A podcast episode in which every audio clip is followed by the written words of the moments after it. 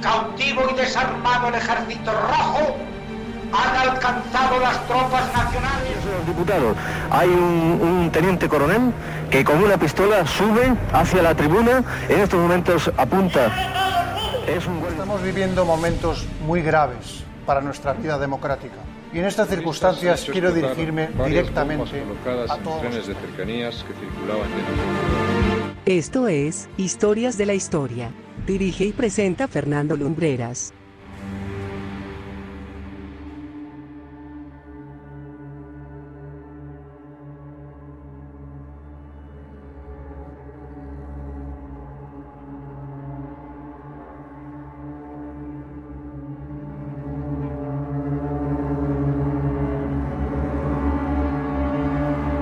Muy buenas noches amigos y bienvenidos una semana más a Historias de la Historia.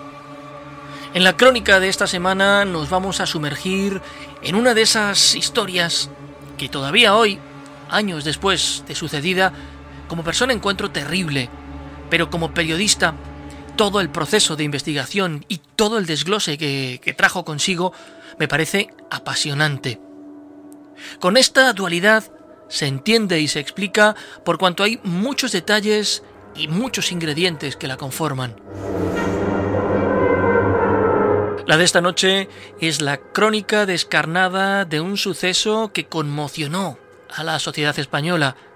Es el relato sin censura de un episodio cruel y aberrante que si hemos decidido incluirlo aquí, ha sido no tanto por el hecho en sí mismo, que vamos a reconstruir a partir de muchas fuentes, sino por la trascendencia social y mediática que causó y que irremisiblemente va a estar ligada al periodismo de sucesos, brillante periodismo de sucesos en muchas ocasiones, que se hace en nuestro país.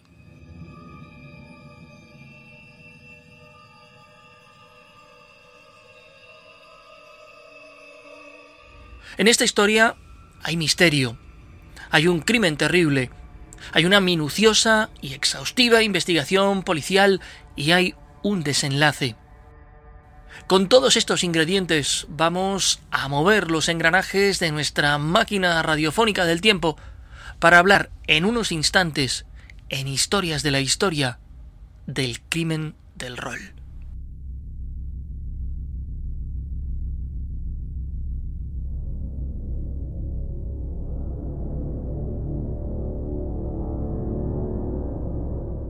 Esta historia se da a conocer el 30 de abril de 1994. Esa mañana, en un parque de la madrileña calle de Bacares, en el barrio de Manoteras, un conductor de un autobús de la empresa municipal de transportes encontraba el cuerpo sin vida de Carlos Moreno con más de una veintena de cuchilladas. He llegado a las 9 menos 20 de la mañana a hacer el segundo viaje que hacía me he pegado del autobús, me encendí un cigarrillo, me he ido dando un paseo, entonces cuando he vuelto, que ya iba a ser hora para salir, he mirado para abajo y le he visto. He visto allí que tenía una pierna al descubierto, la cabeza así un poco escondida debajo de la hierba, y le he visto lleno de sangre por el pecho. Entonces es cuando he subido, he ido a la cabina a llamar a la policía.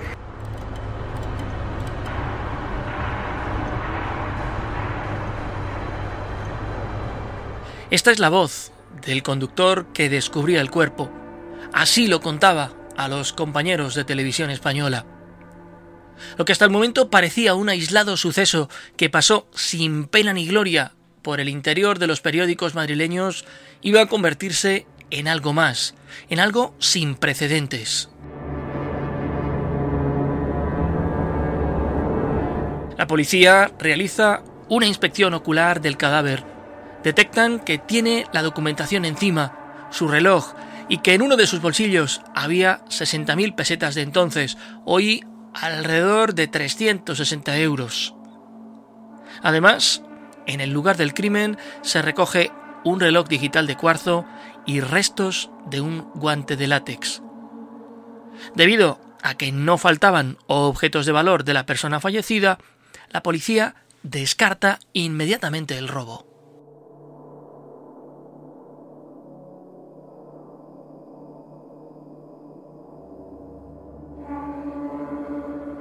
Carlos Moreno, la persona fallecida, trabajaba en una empresa de limpieza y hacía el turno de noche. Justo aquella fatídica noche había cobrado su sueldo y se dirigía a la parada del autobús para tomar el vehículo con dirección a su casa. Normalmente, señalaba la policía, los días que cobraba prefería ir en taxi hasta su domicilio. Sin embargo, aquel 30 de abril hizo una trágica excepción. Como os decía, Dado que tenía el dinero en el bolsillo, la policía descartó inmediatamente el robo como causa de la mortal agresión y se encontró con el hecho de que no había ni un móvil ni un hilo del que tirar para dar con los autores de la muerte. Se investigó a conciencia todo el círculo de personas cercanas al occiso y la policía no encontró nada. Era una persona tremendamente normal, con una vida rutinaria de trabajo y familia. Era padre de tres hijos. No había nada raro que pudiese haber hecho pensar a los investigadores en venganzas o en ajustes de cuentas.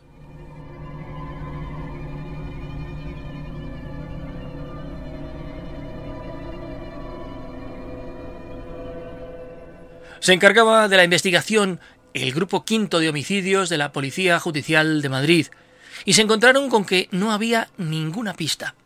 Y así pasaron varias semanas, hasta que, casi por sorpresa, el caso se reactiva y todo da un sorpresivo vuelco.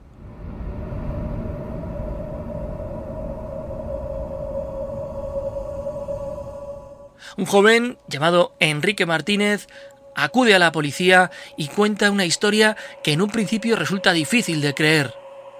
Aporta en su declaración los nombres de dos amigos suyos, Javier Rosado y Félix Martínez. Afirma que tienen como práctica habitual los juegos de rol. Javier y Félix habían contado a sus amigos más cercanos lo que habían hecho. En ese reducido círculo estaba Enrique, que se lo contó a sus padres, y estos, horrorizados, dijeron a su hijo que fuese a contarlo inmediatamente a la policía.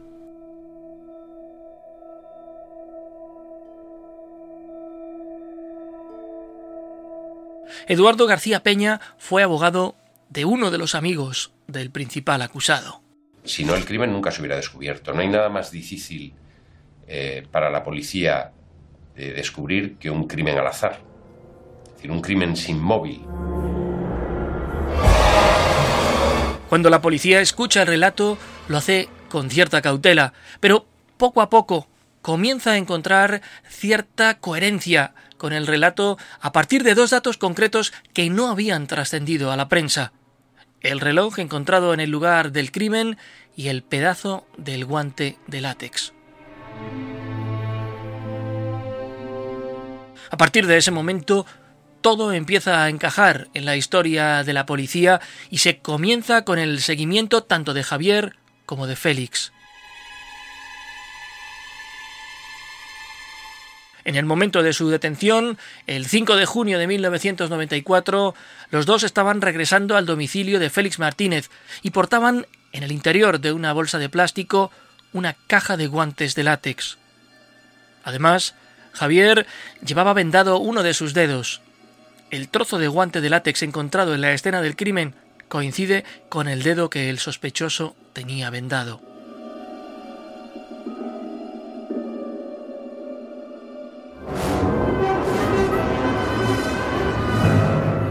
La policía registra a conciencia las viviendas de los dos detenidos. En el domicilio de Javier Rosado, los uniformados encuentran un gran número de pruebas incriminatorias. En su habitación hallan un elevado número de libros relativos a literatura gótica y esotérica. Se encuentran una chaqueta con manchas que parecían ser de sangre, un cuchillo de grandes dimensiones, pero sobre todo se encuentra uno de los elementos más terribles de todo esto. Un diario. Un diario en el que quedaba perfectamente detallada la crónica de aquella noche contada con detalles absolutamente escalofriantes. Juan José Carrasco fue el perito que examinó a Javier Rosado. Esto es lo que nos cuenta del terrible diario. Yo tuve acceso al diario, sí. Tremendo, tremendo. Porque la forma de relato era, era muy, muy cruel, muy fría, y a mí me impactó y cada vez que lo leo, pues me sigue impactando.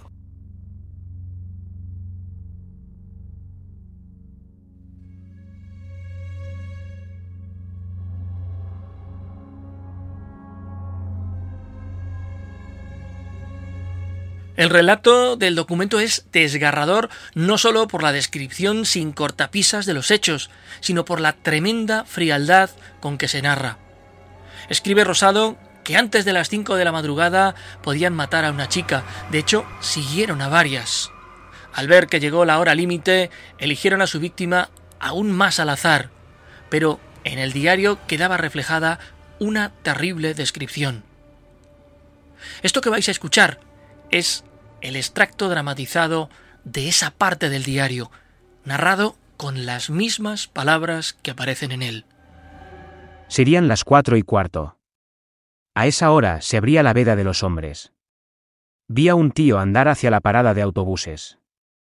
Era gordito y mayor, con cara de tonto. El plan era que sacaríamos los cuchillos al llegar a la parada. Le atracaríamos y le diríamos que nos ofreciera el cuello. En ese momento yo le metería el cuchillo en la garganta y mi compañero en el costado. La víctima llevaba zapatos cutres y unos calcetines ridículos. Era gordito, rechoncho, con una cara de alucinado que apetecía golpearla, y una papeleta imaginaria que decía, quiero morir.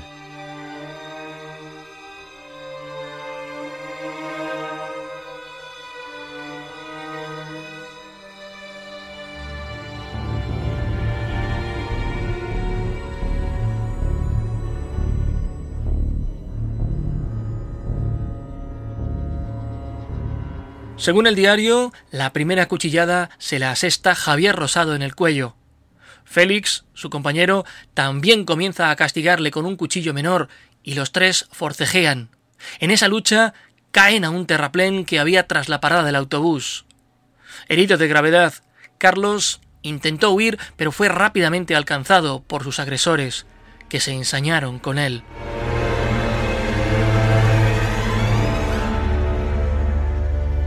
Pablo Muñoz es periodista en el diario ABC y fue uno de los profesionales que cubrió el caso del asesinato del rol.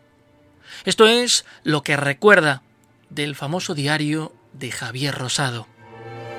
Creo que no he leído en mi vida una cosa tan dura de un asesinato, porque era un asesinato contado en, primera persona y además de un individuo que había disfrutado con lo que había hecho.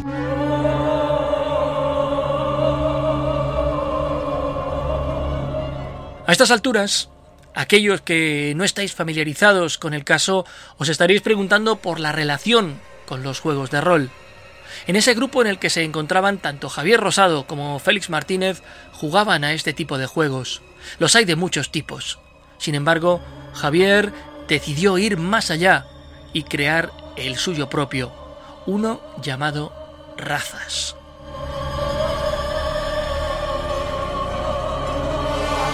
Con una influencia clara de la literatura de Lovecraft, de la que se consideraba gran seguidor a tenor de los cientos de libros que había en su casa, había ideado un universo imaginario en el que se vería reflejado incluso lo que cometería la noche del 30 de abril del año 94.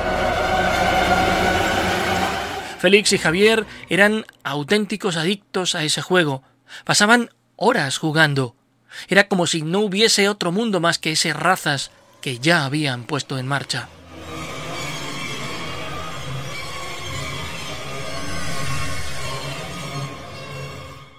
La tarde en que son detenidos, la policía les somete a un duro interrogatorio. Félix no aguanta la presión y no tardará en confesar su participación en el crimen. Por el contrario, Javier afirma que es inocente y niega su participación en lo ocurrido. De hecho, en su declaración alega incluso una patología mental. Llega a afirmar que el autor o autores del crimen eran tres de las personalidades que él tenía dentro, que habían confabulado para cometer lo que cometieron.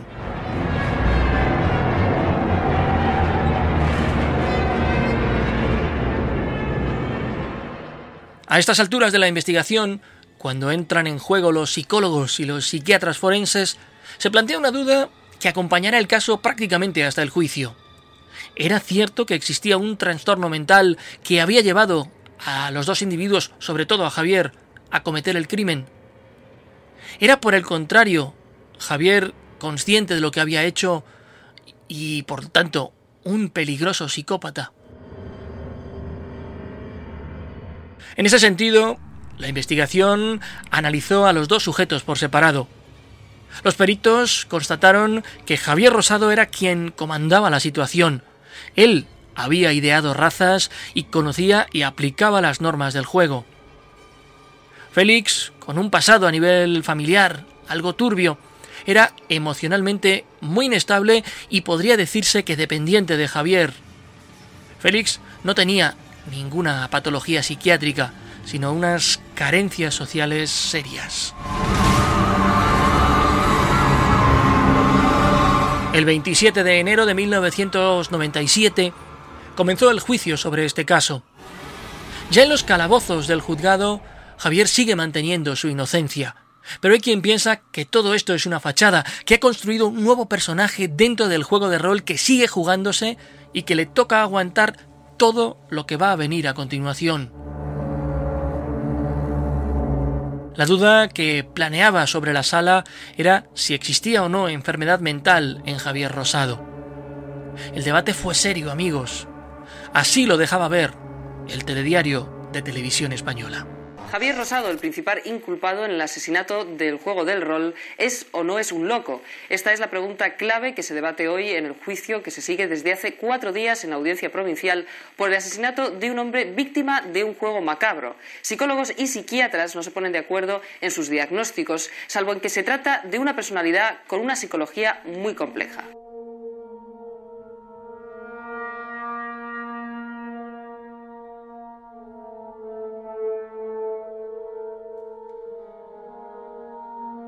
Beatriz de Vicente es abogada y criminóloga. Así recuerda aquel mediático proceso en el que lo juzgado parecía, y digo bien, parecía, que era algo más que un simple crimen. El juicio se convirtió en un auténtico duelo forense. La batalla no era baladí, se jugaba mucho, puesto que si Javier Rosado era consciente que su destino sería un centro penitenciario, pero si por contra era un enfermo mental acabaría en un centro psiquiátrico.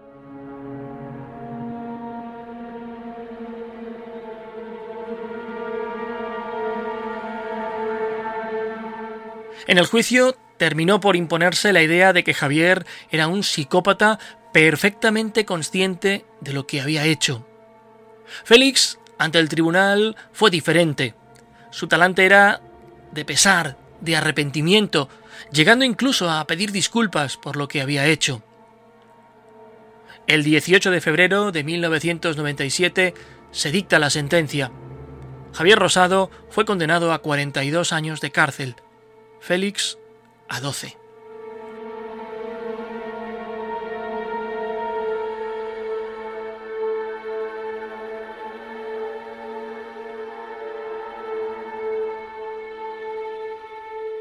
Félix Martínez pasó en la cárcel cuatro años. Al salir, estuvo un tiempo en Alemania tratando de reconstruir su vida y olvidar todo cuanto había pasado. El caso de Javier es singular en el mundo de las cárceles. Cumplió su pena, pero mientras lo hacía, se licenció en tres carreras universitarias, ayudaba a otros reclusos y llegó incluso a encargarse de la biblioteca del centro penitenciario en el que estaba jamás provocó un conflicto con otros internos. Estuvo 12 o 13 años entre rejas. Cumplidos esos 13 años, obtuvo el tercer grado. En 2010 sale definitivamente de la cárcel. Su familia dice que acude cada día a su puesto de trabajo, completamente reinsertado, y solamente su jefe conoce que un día, hace muchos años, fue el asesino del rol.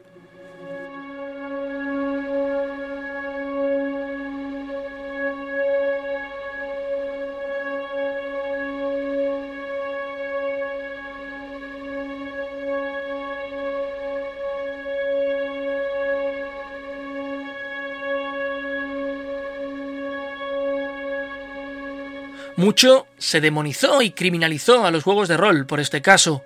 Se llegaron a escribir auténticas burradas por periodistas que no tenían ni idea de lo que es jugar a este tipo de juegos. Hubo incluso asociaciones de jugadores que incluso protestaron enérgicamente ante el desprestigio de que fueron objeto por incluir este contenido lúdico en su entretenimiento incluso. Imaginaos. El caso demostró a todos que los juegos de rol no tienen peligro alguno, que el peligro viene cuando estamos ante conductas de personas absolutamente apáticas. Y a mí me da, amigos, años después, analizando todo lo que pasó, me da que el trasfondo fue un juego de rol como podría haber sido el parchís, el ajedrez o el juego de la oca. Da lo mismo. Fijaos en un dato curioso, para saber que en este caso se amplificó enormemente lo de los juegos de rol para darle, no sé, qué buscada notoriedad y desprestigio. El tribunal no tuvo en cuenta la declaración que realiza Javier Rosado y que sí se recoge en el acta. Es esta. El rol me repugna. Solo he jugado a razas. Es un juego inventado por mí, en el que no interviene el azar. Por eso se juega sin dados. Es un juego de estrategia. El tiempo no existe, el acto carece de importancia, eso da igual, la persona carece de importancia.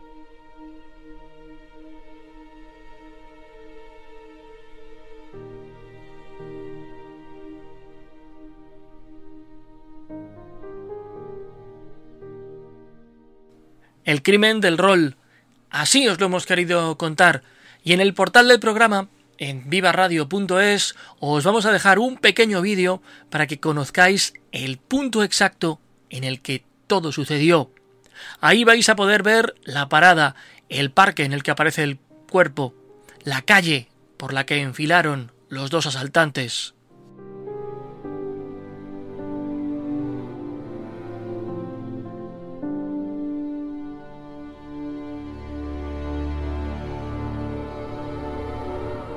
Amigos, gracias por acompañarnos una semana más. esperamos que hayáis encontrado interesante el relato de esta noche.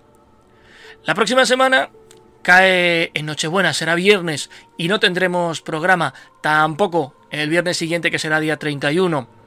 Pero os acompañaremos con alguna de las historias que han ido apareciendo a lo largo de, de estos años.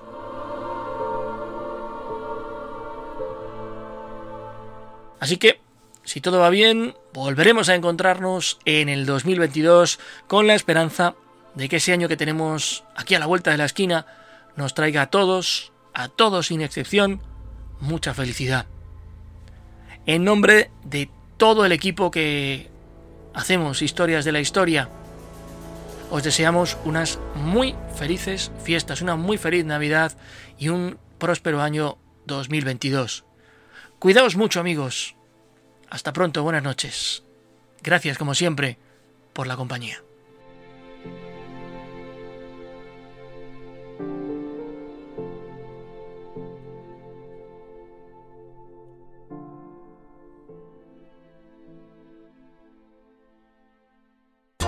Viva Radio, tu radio de viva voz.